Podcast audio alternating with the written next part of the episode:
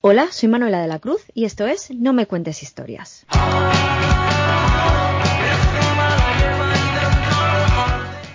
Hola, ¿qué tal la semana? Os damos la bienvenida a un programa más en unos días en los que cada uno a su manera nos acordamos de un modo especial de los que ya no están entre nosotros, ya sea llevando flores al cementerio, montando un altar con fotos y ofrendas o pasando una noche de miedo. Y para terrorífica, la historia que os traemos hoy. Déjame que hoy te lleve a la costa de repente, hace un día radiante de principio de noviembre. Déjame que hoy te lleve, en la playa ya no hay nadie, porque no bajas el puente, tú como Pero antes conectamos con Denise, que viene a hablarnos de una flor muy característica de estos días. Denise Carpinteiro, bienvenida. Hola Manuela, ¿cómo están chicos? Los saludo desde México. Y ahora les cuento que en estas fechas en que nosotros celebramos el Día de Muertos, que ya en otro programa hemos hablado de esta festividad que se realiza en mi país, ahora les quiero contar de algunas cosas relacionadas con esta gran fiesta y es sobre una de las protagonistas importantes y se trata de la famosa flor de cempasúchil, que es un icono en el país, simbolizando el Día de Muertos en México. Gracias a su color y aroma, se ha convertido en uno de los elementos más representativos de las ofrendas para los muertos. Su nombre proviene del náhuatl Sempoatl Xochitl, que significa veinte flores o varias flores. Esta flor de color amarillo antiguamente se representaba como el sol, razón por la que se utiliza en las ofrendas dedicadas en honor a los muertos. La tradición marca hacer senderos con las flores de cempasúchil desde el camino principal hasta el altar de la casa, con la finalidad de guiar a las almas hacia los altares. La flor era considerada por los mexicas como un símbolo de vida y muerte. El tallo de esta flor puede llegar a medir hasta un metro de altura, mientras que sus botones pueden alcanzar los 5 centímetros de diámetro. En México se estima la presencia de 35 especies de esta flor, de las 58 referidas para toda América. Y en nuestro país, en los estados de Guanajuato, Hidalgo, Michoacán y en el Estado de México, son los que cuentan con las mejores condiciones de suelo y clima para la producción de cempasúchil. Esta flor únicamente florece después de la época de lluvias. En la actualidad, la flor de cempasúchil es utilizada como colorante para darle color a los textiles, elaborar insecticidas y hasta con fines medicinales como nuestros antiguos pasados lo utilizaban para los malestares estomacales. Un dato interesante es que, pese a ser una especie nativa de México, China es el principal productor de esta flor para uso industrial, con las tres cuartas partes de lo sembrado en todo el mundo. Esta explotación de cultivo de cempasúchil por parte de China reside en las propiedades de esta planta, que tiene varios otros usos además del ritual. De la planta se extraen aceites esenciales para la fabricación de agroquímicos, para combatir insectos y se utilizan para la industria avícola, con el propósito de lograr que la carne de pollo y la yema de los huevos tomen un color más amarillo.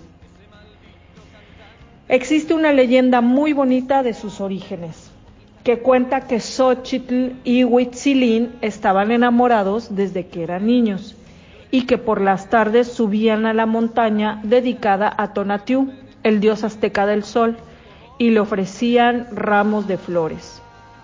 Pero un día se desató la guerra y Huitzilín tuvo que ir a pelear para defender las tierras aztecas y murió en esta batalla. Destrozada del dolor, Xochitl pidió al dios Tonatiuh que la liberara de su sufrimiento y que la reuniera con su amado. El dios del sol cumplió con el pedido y dejó caer sus rayos sobre Xochitl, y ella se transformó en una flor de color amarillo intenso. Luego un colibrí se posó en el centro de esta flor y ésta abrió sus 20 pétalos, liberando un aroma muy intenso. Siguiendo el mandato de Tonatiuh, el amor de la pareja azteca permanecerá mientras haya colibríes y flores de cempasúchil en los campos mexicanos. Y pues nada, chicos, hasta aquí la historia que les he contado hoy. Muy chula, ¿no? La verdad es que sí. La historia es muy bonita. Nombres complicados, al menos para los no mexicanos, pero preciosa. Les mando un saludo a todos. Hasta ahora. Hasta pronto, Denise. Muchas gracias. Un abrazo. ¿Estás escuchando? No me cuentes historias.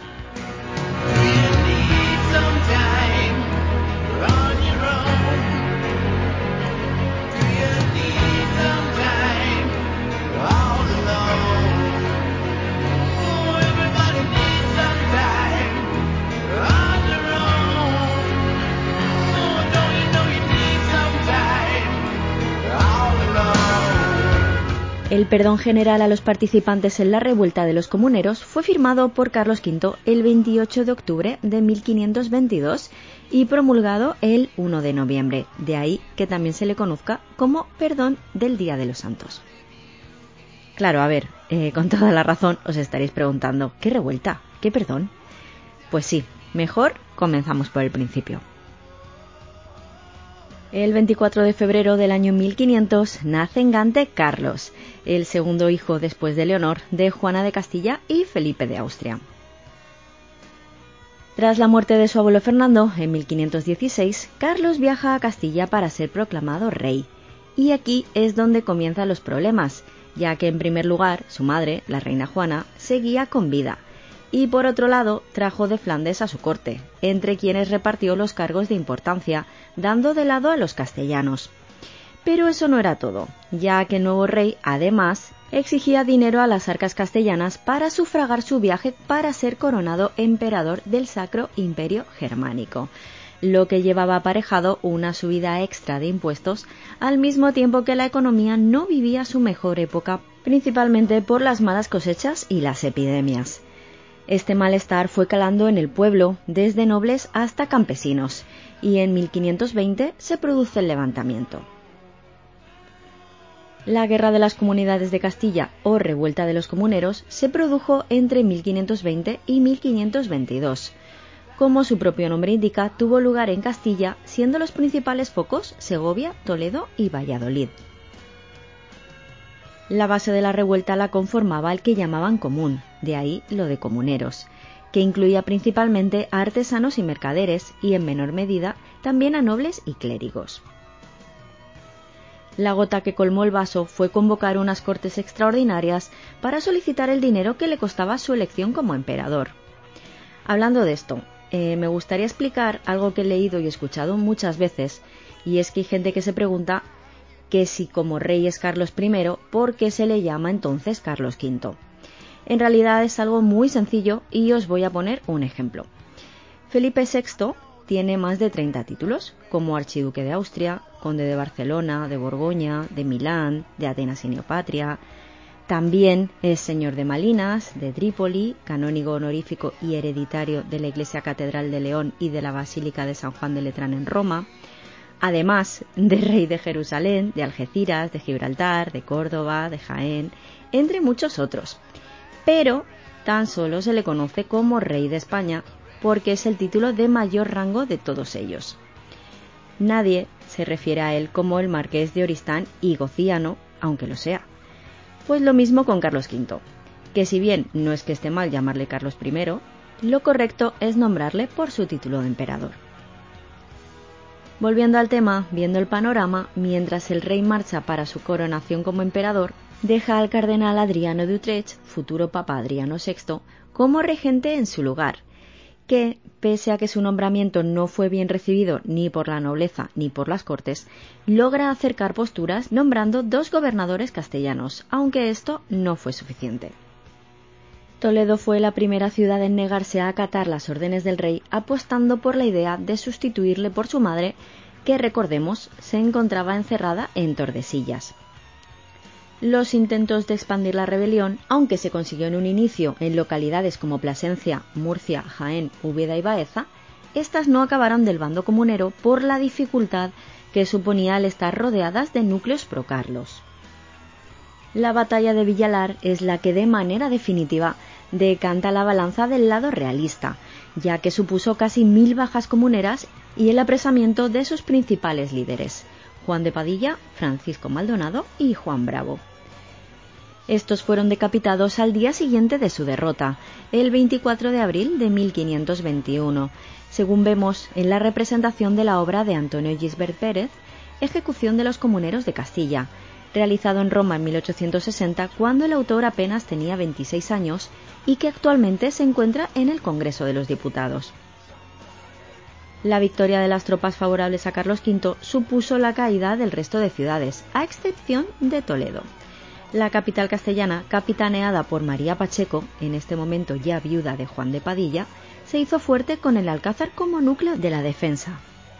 Tras varios intentos de pactar la rendición por parte de María, Finalmente se le concedió una tregua en febrero de 1522, la cual ella aprovechó escapando a Portugal para no correr la misma suerte que los ajusticiados, pues estaba sentenciada a muerte. Allí fallecería nueve años más tarde y sus restos siguen en la Catedral de Oporto, ya que el emperador se negó a que su cuerpo volviera para ser enterrado con el de su marido. Para más señas, justicia quienes justicia pidieran. En Villarán justicia quienes justicia pidieran. Malditos sean aquellos que firmaron la sentencia, malditos todos aquellos los que a justiciar quisieran, al que luchó por el pueblo y perdió tan justa guerra. Para poneros en contexto, mientras todo esto ocurría, el rey emperador no estaba. No porque huyera, sino porque no solía estar mucho en ningún sitio. Vuelve el 16 de julio de 1522 y se instala en Palencia, donde estaría unos tres meses hasta que se traslada a Valladolid, donde el 1 de noviembre se promulga el perdón general, dando así amnistía a los participantes en la guerra del bando comunero. En el texto no se incluían castigos para las ciudades que se alzaron contra él, pero, como hemos visto con María Pacheco, el perdón, aunque se le llamó general, no lo fue del todo en realidad, sino que incluía una serie de nombres que estaban excluidos por su mayor implicación, casi 300, y que luego terminaron siendo más. La verdad es que la de los comuneros no fue la única revuelta, sino que hubo otra contra Carlos en su ciudad natal, en Gante, ante los gastos exagerados del emperador en guerras, como la llevada a cabo en Túnez contra Barbarroja en 1535, y que a los flamencos les resultaban completamente indiferentes. Además, cambió leyes históricas, subió los impuestos para recaudar dinero para sus viajes, al igual que ya había hecho Castilla, y hasta convirtió la abadía de San Babón, símbolo histórico religioso de la localidad, en un cuartel general para las tropas castellanas en Flandes, para lo cual se demolió la mayor parte del monasterio benedictino.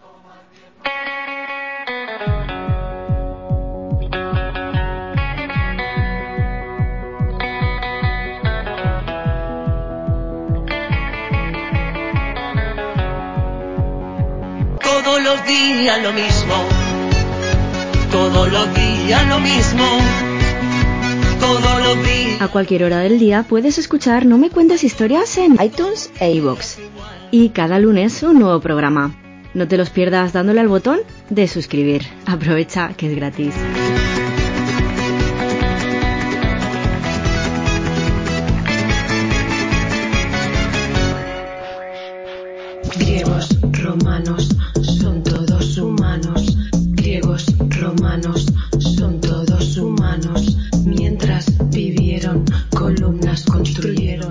Algunas de las decisiones tomadas por Carlos V pueden parecernos, digamos, cuestionables.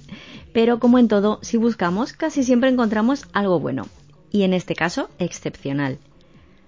María Pacheco, cuyo nombre completo era María López de Mendoza y Pacheco, además de pertenecer a una familia históricamente muy interesante, de la que no descarto que hablemos algún día, curiosamente nació en la Alhambra en 1496 y también sería donde 30 años más tarde, tras pasar ahí el verano, el emperador decide construirse una nueva residencia junto a los palacios nazaríes que tanto les gustaban a sus abuelos los reyes católicos. Así que recibimos en No Me Cuentes Historias a nuestra historiadora y arqueóloga Laura Albert, quien de nuevo esta semana ha disfrutado preparando la sección tanto como si fuera la mañana de Reyes. Hola Laura, bienvenida. Hola Manuela. Pues sí, hoy os traigo cositas sobre el palacio de Carlos V que encontramos en la Alhambra de Granada. Este palacio es una maravilla del Renacimiento español y está situado en la colina de la Alhambra en Granada, se inició en 1526 y es un gran desconocido para muchos, pero se puede decir que es el mejor palacio renacentista que tenemos en nuestro país. Y para conocerlo un poco mejor, os contaré algunas curiosidades sobre él. Lo primero es que el palacio fue proyectado por un pintor, un pintor llamado Pedro Machuca, el cual no tenía formación específica como arquitecto, pero como todo buen hombre del Renacimiento, debía saber pues un poquito de todo. Lo cierto es que su especialidad era la pintura, pero pasó a la historia por ser el arquitecto de este hermoso palacio. También a Machuca se deben algunas reformas en los palacios nazaríes, como son las habitaciones del rey o el patio de Pedro Machuca, llamado así por ser su lugar de residencia mientras trabajaba en el palacio. Machuca fue un artista muy importante en su época, ya que se había formado en el entorno de Miguel Ángel y Rafael en Italia.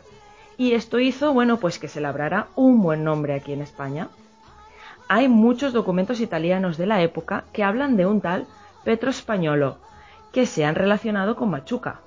Además, hay evidencias de que llegó a trabajar en algunas estancias vaticanas e incluso en la capilla sixtina. La segunda curiosidad del palacio es que se le llamó Palacio Nuevo, y esto se hizo así para diferenciarlo de los palacios nazaríes, que ya existían y que pasaron a llamarse Palacios Viejos. Cuando Carlos V se casó con Isabel de Portugal en 1526, se trasladaron enseguida a Granada, y allí él se enamoró del encanto que desprendía la Alhambra. Así que nada, mandó construir un palacio que le sirviera como residencia y que sirviera como antesala a los palacios que ya existían. Esto se debe a que en esta época la corte no estaba fija en un lugar determinado, sino que era itinerante y además era muy muy numerosa. Así que bueno, se necesitaba mucho espacio para albergar a tantísima gente. Así que dicho y hecho, pero ahora necesitaban a alguien que se hiciera cargo de la ejecución. Así que el gobernador de la Alhambra, Luis Hurtado de Mendoza, le metió por los ojos al rey a Pedro Machuca para construir el Palacio Nuevo. Aunque como ya sabemos, pues no era arquitecto. Aún así, la jugada le salió perfectísimamente bien. La tercera curiosidad del palacio de Carlos V es que la planta y el estilo se hicieron a lo romano. Su planta y su alzado incluyen todos los elementos representativos del Renacimiento. Esta arquitectura defendía la vuelta a la Roma clásica, con la proporción y simetría características de la arquitectura romana y con el uso de los órdenes arquitectónicos. Sin embargo, tiene una planta muy muy original, ya que es un círculo circunscrito en un cuadrado. El círculo es el patio y el cuadrado son las estancias que rodean al patio. Además, en una de sus esquinas se incluye una figura geométrica muy utilizada en el Renacimiento. Se trata de una pequeña capilla con forma octogonal. La cuarta curiosidad destruye una leyenda urbana sobre el palacio, que es que Carlos V mandó derribar algunos de los palacios nazaríes para la construcción de su nuevo palacio. Eh, siempre se ha dicho que esta edificación supuso la pérdida de la fachada del Palacio de Comares y de algún otro más, pero lo cierto es que lo único que se derribó fue una pequeña parte de una crujía del patio de Comares, y esto es el espacio comprendido entre dos muros de carga, nada que ver con una fachada o algo así de importante.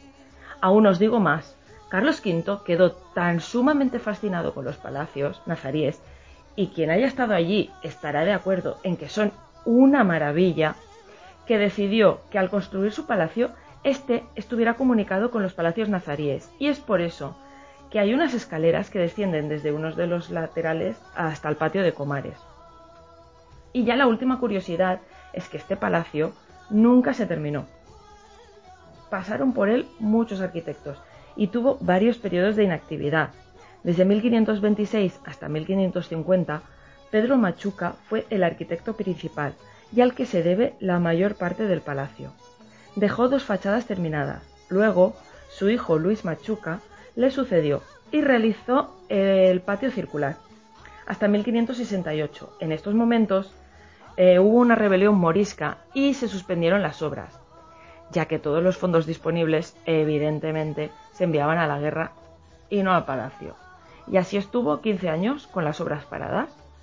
Ya en 1619 se completó la columnata superior del patio y se continuó trabajando en el palacio hasta 1637, cuando se vuelven a parar las obras.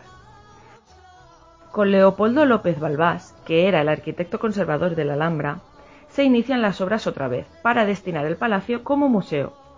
Por fin se pudo cubrir en 1958, ojo, ¿eh? ya en el siglo pasado, bajo la dirección del arquitecto Francisco Prieto Moreno.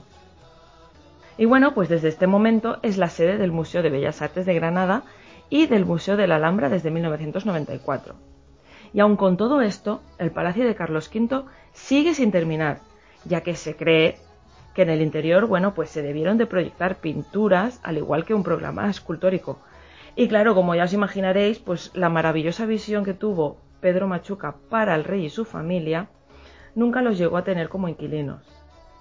Al menos hoy lo podemos visitar en todo su esplendor y en un entorno fascinante, que es el conjunto monumental de la Alhambra con sus palacios, jardines, fuentes y sus espléndidas vistas. Tengo que decir que aquí en España tenemos muchísima suerte, porque tenemos un grandísimo patrimonio artístico y arquitectónico. Y que bueno, tenemos auténticas maravillas, pero es que la Alhambra y todo lo que alberga, incluido el Palacio de Carlos V, que es una perla dentro del conjunto, diría yo que es mm, de lo más bonito que tenemos. Y es algo que hay que intentar ver al menos una vez en la vida. Así que bueno, desde aquí os animo a que vayáis, porque si os gusta la historia, la arquitectura, la escultura y la belleza en general, pues es algo que no os podéis perder. Y nada chicos, hasta aquí nuestro particular homenaje al Palacio Inacabado de Carlos V. Espero que os haya gustado y nos oímos la semana que viene. Un beso, chao. Muchas gracias Laura, un abrazo. Hasta la semana que viene. Laura enseña, Laura entretiene. No me cuentes historias. Nos quieren en silencio y además no hay naves para huir. Con una pizca de moralidad, con un aire de superioridad, con una quemazón. Me gustaría retomar el tema comunero para contaros lo que pasó con Juana. Como hemos dicho, la reina estaba encerrada en Tordesillas con su hija menor, Catalina, desde 1509, vigilada por distintos guardianes que no solo no le dejaban salir, sino que la maltrataban, tanto física como psíquicamente, obligándola a hacer cosas que no quería y hasta incluso se le negaba la visita de personas que ella quería ver. Una de las ideas del levantamiento era de poner a Carlos y sustituirle por su madre, Así que el ejército comunero llegó a Tordesillas para entrevistarse con la reina, informarle de la situación del reino y de qué forma querían actuar, además del papel que ella desempeñaría en el proceso. Ellos confiaban en su capacidad para reinar, tomando como suyas las palabras que el obispo de Córdoba, enviado a Flandes como embajador por los reyes católicos, decía sobre Juana, habida por muy cuerda y por muy asentada. Juana atendió a los procuradores que acudieron a la entrevista y aunque se mostró favorable a que el reino tuviera una mayor estabilidad, nunca llegó a afirmar nada en contra de arrebatarle la soberanía a su hijo, a pesar de tenerla allí recluida. Ese mismo verano de 1520, los comuneros habían redactado en Ávila la llamada Ley Perpetua, donde se establecían las bases para la democracia castellana y se pedía respetar los derechos humanos con carácter universal, incluyendo que no se cometieran en las Indias ataques hacia los nativos. Finalmente, tras cuatro meses de control comunero con Juan de Padilla a la cabeza, Tordesillas volvió a manos realistas, lo que conllevó también que la reina volviera a estar presa sin ni siquiera dejarla pasear por el corredor que daba al río, según nos cuentan las doctoras María y Laura Lara Martínez, quienes también recogen las palabras de su hija Catalina. y la encierran en su cámara que no tiene luz ninguna.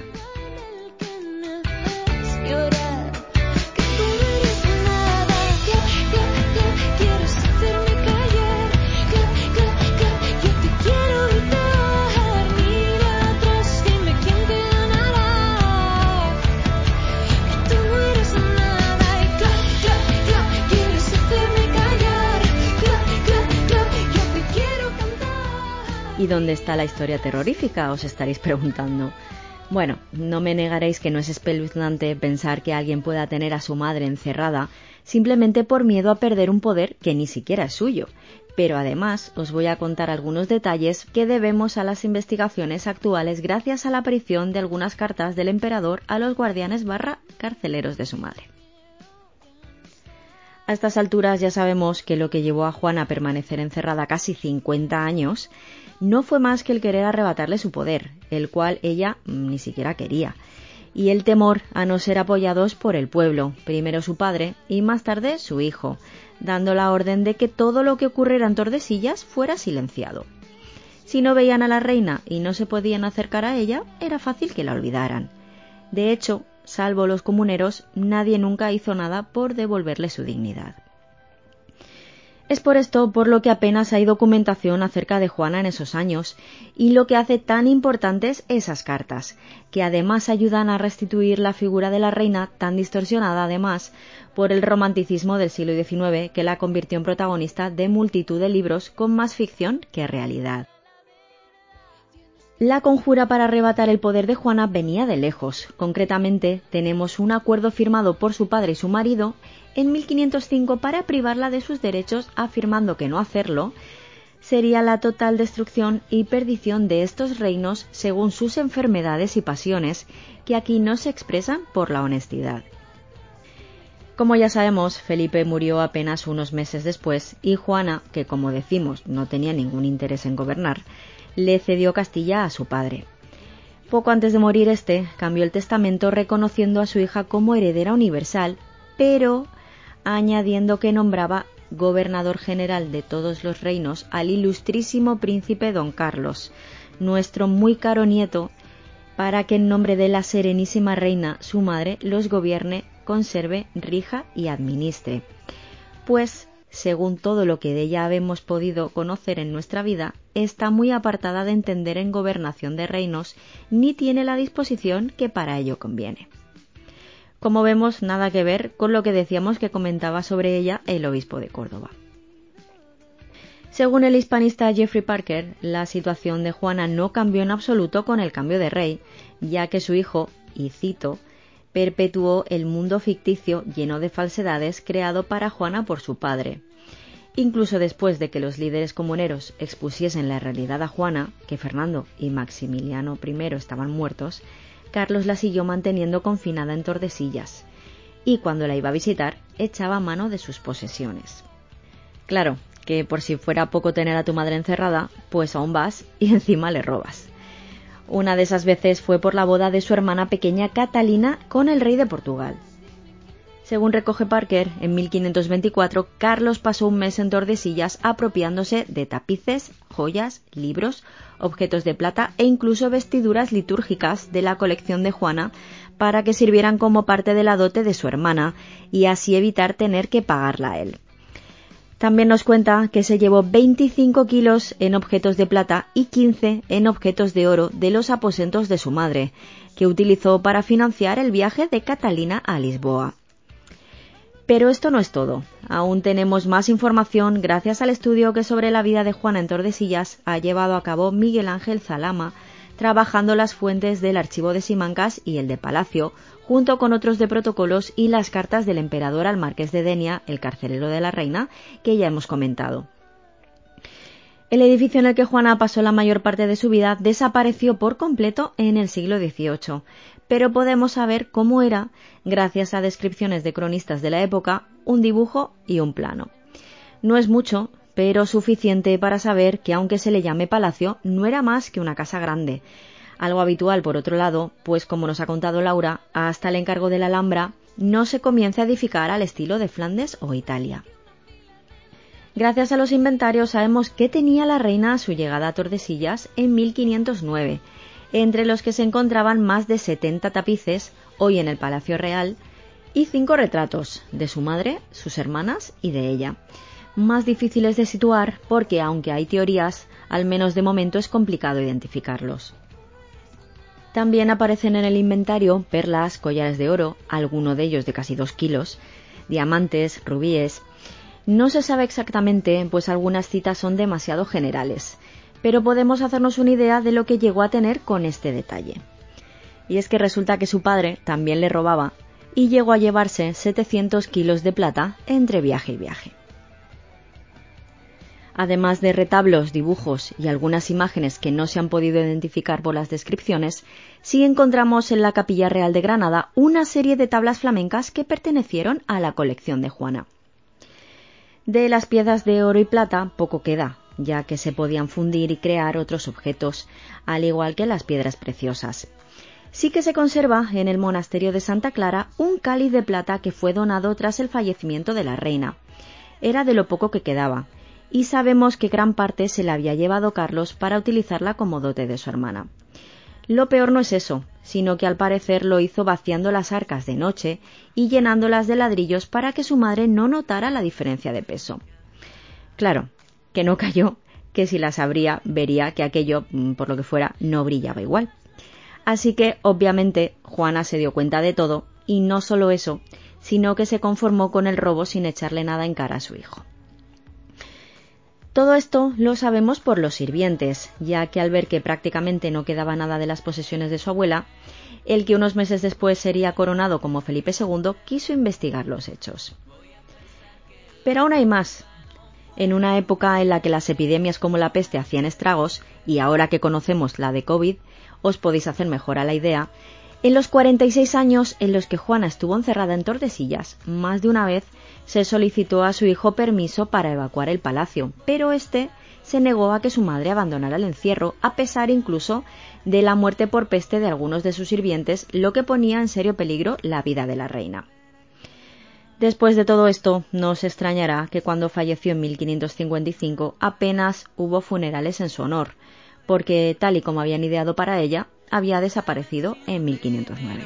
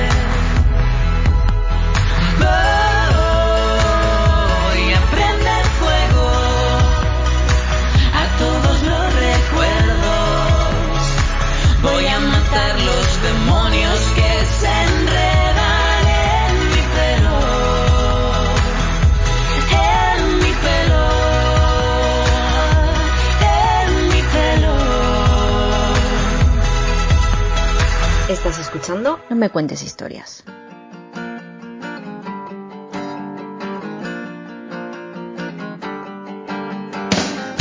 Se me olvida que no me quieres, sobre todo cuando es viernes, sobre todo cuando es viernes.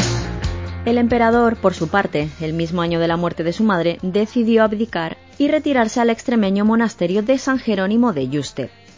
Así se produce el fin del gran imperio, que repartió entre su hermano Fernando y su hijo Felipe. En la casa adosada al monasterio que se hizo construir, vivió hasta su muerte en 1558 y fue enterrado bajo el altar de la iglesia, donde permanecieron sus restos hasta que su hijo los mandó trasladar al Real Monasterio de San Lorenzo del Escorial. Podéis contactar con nosotros a través de nuestras redes sociales o en iVoox. Sigue a No Me Cuentes Historias en Twitter e Instagram. Nos encontrarás como arroba nmch-podcast.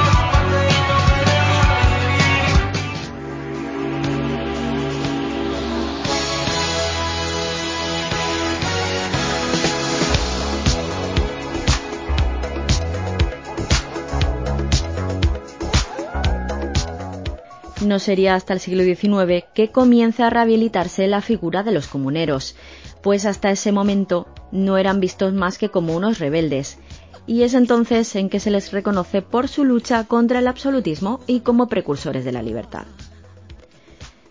En 1821, 300 años después del ajusticiamiento de los jefes comuneros, llega a Villalar Juan Martín Díez, el empecinado, que quizá os suene también por haber aparecido en el Ministerio del Tiempo.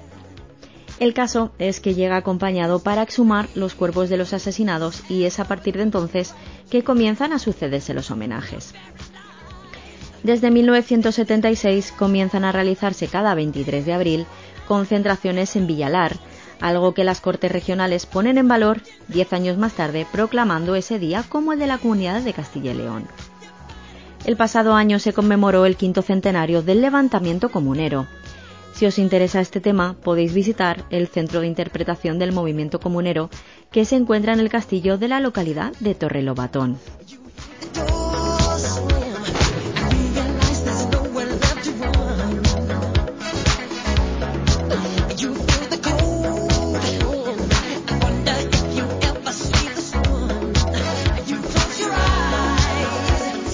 Y ahora sí, nos marchamos, pero solo hasta la semana que viene.